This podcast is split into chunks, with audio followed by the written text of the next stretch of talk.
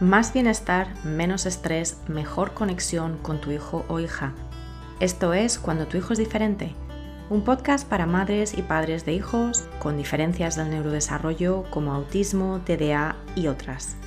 Yo soy Maui Moreno, profesora certificada de mindfulness, coach, autora del libro Cuando tu hijo es diferente y madre de un hijo neurodivergente.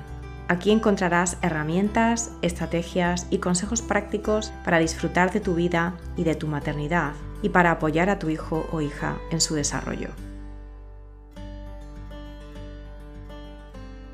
Hola y bienvenidos a un nuevo episodio del podcast Cuando tu hijo es diferente. Este es el número 134 en el que vamos a hablar de las normas sociales. ¿Qué van a pensar los demás? Y es que nos acercamos a la época de fiestas, tanto navideñas como de final de año, como de Thanksgiving, si vives en Estados Unidos. Y de hecho, este episodio se publica un día de acción de gracias. Y ya sabes lo que viene. Socializar e incluso convivir con personas tanto en nuestra casa como en casas ajenas con las que no siempre convivimos. Y cuando tenemos hijos neurodivergentes, podemos enfrentarnos a situaciones sociales complicadas. Por ejemplo, no podemos decirles a la abuela y al abuelo que no recibirán abrazos cuando lleguemos. O no puedo dejar que tenga un colapso total en el salón de mi suegra. O no puedo dejarle solo para que juegue con sus primos porque algo podría salir mal. O no puedo decirle a la gente que no vamos a tal fiesta porque es demasiado para mi hijo para mi hija. Y todos estos son ejemplos bastante comunes de lo que podemos vivir en nuestro día a día y lo que se hace aún más evidente durante momentos fuera de la rutina como con las vacaciones o con las fiestas. Y aquí está el dilema. Hay una norma social que tu hijo neurodivergente no puede o no sabe cumplir en este momento. Y esto es importante, decir en este momento. Y mm, por más halagos o por más persuasión o por más condicionamiento, por más recompensas le quieras dar, no la va a poder cumplir o no siempre o no de la manera en la que se espera.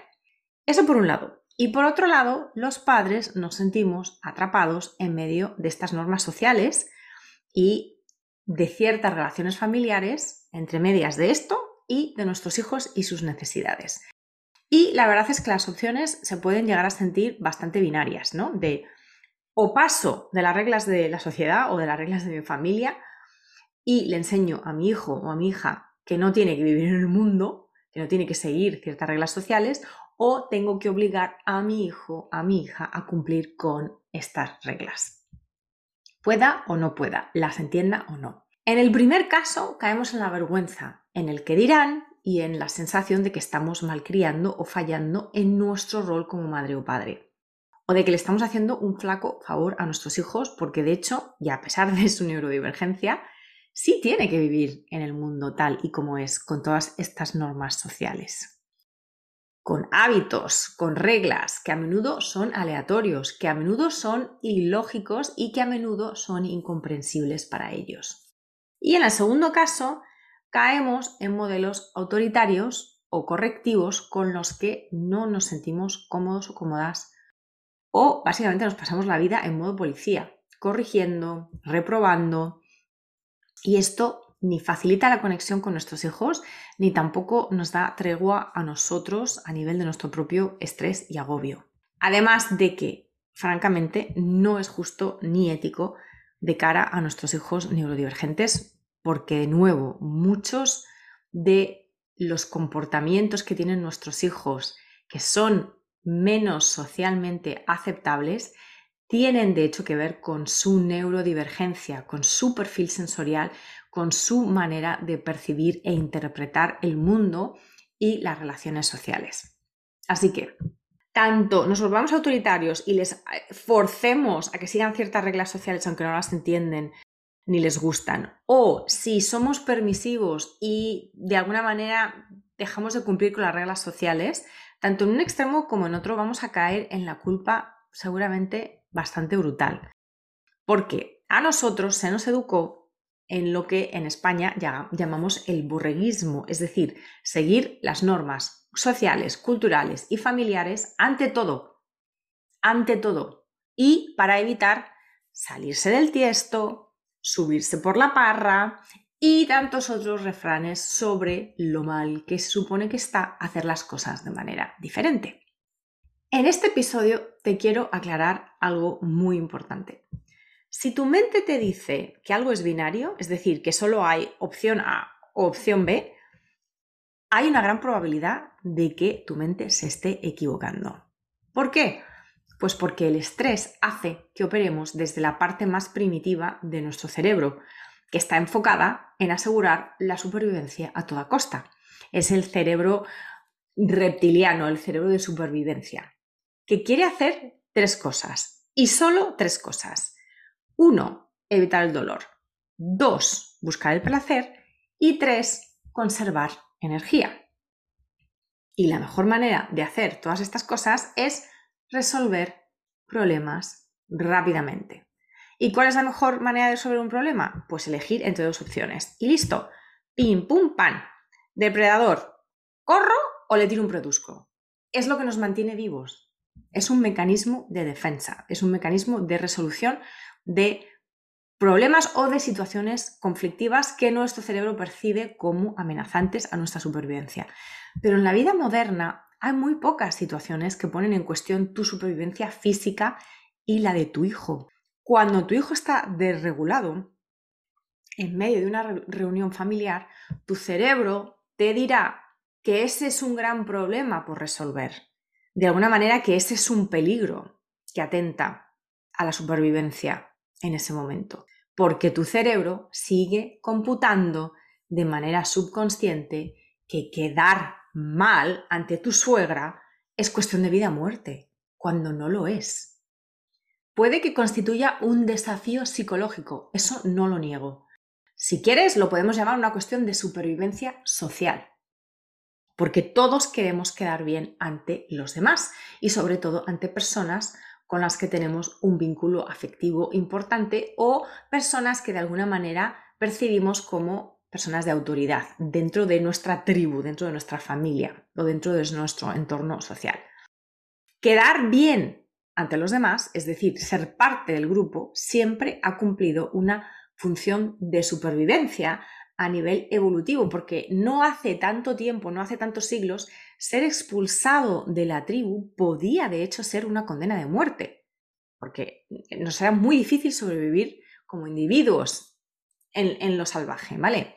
Recuerda que somos seres sociales y que desde el nacimiento necesitamos la ayuda de los demás para sobrevivir. Y sin embargo, vuelvo a lo que he dicho antes, en el siglo en el que vivimos, no necesitamos caerle bien a todo el mundo porque, de nuevo, nuestra supervivencia no está en entredicho porque te lleves mejor o peor con tu vecina, con tu suegro, con tu cuñada o con las personas que te encuentres por la calle. O sea, que volviendo al falso binomio de antes, la respuesta no es A ni B, sino C, ninguna de las anteriores. ¿Y qué quiere decir esto? Pues que cada vez que tu mente te dé dos opciones malas o digamos dos opciones que te exigen de alguna manera diluir tus valores o te exigen hacer cosas con las que no estás del todo cómoda, pues puedes desactivar tu cerebro de supervivencia usando tu corteza prefrontal. ¿Cómo? Pues buscando terceras soluciones, una tercera opción que no implica sacrificar ni las necesidades de tu hijo o de tu hija, ni tampoco abandonar la vida social, o no del todo. Básicamente, cada vez que pienses en términos de o esto malo o esto igual de malo o peor, pausa. Pausa y date cuenta de que se necesita una tercera opción, una solución creativa que sea buena para tu hijo en este momento y que minimice los llamados daños colaterales, ya sean familiares, sociales, de pareja o con tus otros hijos. Y aquí lo fundamental es entender que tú no puedes controlar el comportamiento ni las opiniones de los demás, pero que puedes y debes comunicarte de manera clara para explicar lo que vas a hacer y por qué. El que los demás lo entiendan o estén de acuerdo contigo en ese momento no depende de ti. y tienes que practicar soltarlo. Y esto sé que es difícil, pero la única manera de conseguir hacerlo con mayor facilidad cada vez es hacerlo, es practicarlo. Porque, queridos y queridas madres y padres, no podemos apagar más de un fuego a la vez. Y nuestro hijo o hija neurodivergente nos necesita a nosotros para regularse, sobre todo en este tipo de situaciones sociales a menudo caóticas y que les exigen mucho sensorialmente. Los demás adultos deberían de tener sus propios recursos para regularse a sí mismos. Si no los tienen, ese no es tu responsabilidad. Tu responsabilidad es con tu hijo o hija que percibe y procesa el mundo de otra manera y que está desregulado o está a punto de desregularse o necesita tomar medidas preventivas para no desregularse. Así que, para aterrizar esto un poquito más, te voy a poner algunos ejemplos. Puedes tener una estrategia para manejar, gestionar las fiestas de cumpleaños, por ejemplo. La duración en la que vais a estar vosotros, es decir, el tiempo que os vais a quedar vosotros en la fiesta. En qué partes no participar, como por ejemplo la canción y los aplausos o las velas, eh, si tu hijo, por ejemplo, le tiene mm, pavor a las velas. Entender las señales y anticipar las señales eh, que nos dan nuestros hijos para marcharnos. Explicar a los anfitriones antes incluso de tiempo, antes del día de la fiesta, no según entras con cientos de niños correteando por allí y con ciertos de paquetes de regalos, no, antes, unos días antes, explicar a los anfitriones que a lo mejor nos vamos a marchar un poquito antes porque a lo mejor mi hijo, pues mm, cuando llegue el punto de la canción o de la tarta o de las velas, pues ya va a estar seguramente servidito y evitar de esa manera los malentendidos. Este es un ejemplo concreto. Otro ejemplo, puedes estar pendiente de ciertos juegos de tu hijo o hija neurodivergente con sus primos neurotípicos, sobre todo estos juegos espontáneos, para que entre todos sean explícitas las reglas, ¿vale? Estar ahí un poco como coach de juegos. O, al contrario, puedes dejarle más autonomía para juegos que tu hijo o hija ya conoce bien porque ya los ha jugado antes, como por ejemplo el escondite, por poner un ejemplo. Y puedes explicar a sus primos, a tus sobrinos, que vengan a hablar directamente contigo si tu hijo o hija hace algo que no entienden en vez de gritarlo a toda potencia delante de todos los adultos en la habitación, por ejemplo. Otro ejemplo, puedes explicar a tu suegra, pero de nuevo, no según vas entrando por la puerta, sino mucho antes, que seguramente tu hijo o hija no la va a saludar y que va a salir corriendo para esconderse o para apartarse del grupo, sobre todo si hay mucha gente en casa. Puedes explicarle por qué con palabras sencillas y objetivas y descriptivas y te invito a que vuelvas a escuchar el episodio 131 en el que te doy ejemplos sobre cómo hacer esto.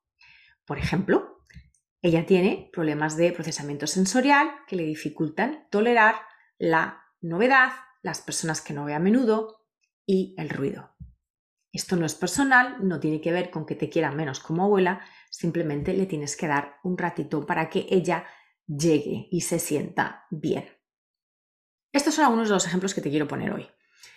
¿Que pueden ser situaciones muy incómodas? Claro, claro que sí. Mucho más cuando la otra persona no entiende o te critica. Y sin embargo, ¿y qué? Al final, hay que practicar, como decía antes, lo de poder dejar ir lo que no podemos controlar y abrazar lo que sí podemos controlar. Abrazar en el sentido de practicar. Y sí, el hecho indiscutible es que en muchas de estas situaciones estamos indicando a los demás que las necesidades de nuestros hijos son prioridad. Y esto puede activar nuestro cerebro de supervivencia porque lo vemos como un peligro, un peligro social. Estamos desafiando las convenciones sociales o incluso una parte de nosotras, de nosotros, piensa que estamos faltando al respeto de otra persona. Pero vamos a aclarar esto por partes. Lo primero, Entiende que cuando comunicamos algo de manera clara, asertiva y neutra, eso no es irrespetuoso hacia la otra persona. aunque la otra persona oiga algo que no le gusta. Lo segundo, entiende que el no querer ser asertivos con el entorno y sobre todo con ciertas personas del entorno viene de nuestra propia educación, la que recibimos, una educación en la que no se podía cuestionar a los mayores. Yo pienso que se puede cuestionar a cualquiera, desde el respeto y desde el cariño si lo hay. Pero se puede y muchas veces en la maternidad atípica se debe, se debe cuestionar. Se deben cuestionar ciertas normas, ciertas expectativas y ciertas asunciones. Esto implica pasar de lo que otras personas piensen o puedan pensar de ti o de tu hijo o de tu crianza o de tu pareja o de tu unidad familiar, casi siempre.